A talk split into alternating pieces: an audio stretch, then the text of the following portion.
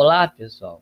Sou o professor Camilo do site ativamente.net e nesse podcast vamos fazer um resumo com as principais fórmulas usadas na, na análise combinatória. Elas são arranjo, combinação e permutação. Então, em que situação eu uso cada uma delas? Então, por exemplo, se eu tenho uma turma com 20 alunos e quero formar grupos de quatro pessoas, se eu formar o grupo João, Pedro, Maria e Ana, vai ser o mesmo grupo se eu formar Maria, Ana, João e Pedro. Nesse caso, eu mudei a ordem dos elementos e não formei outro grupo. Então, a ordem não é importante.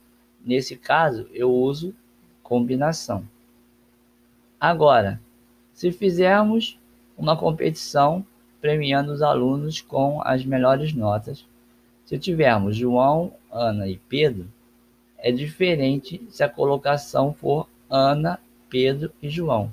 Então mudamos a ordem dos elementos e tivemos outra colocação. Então nesse caso a ordem é importante e usamos arranjo.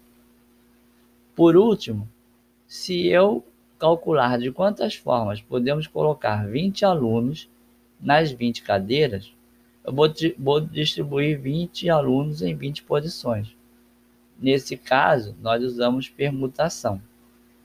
Então, essas são as principais fórmulas que a gente usa na análise combinatória.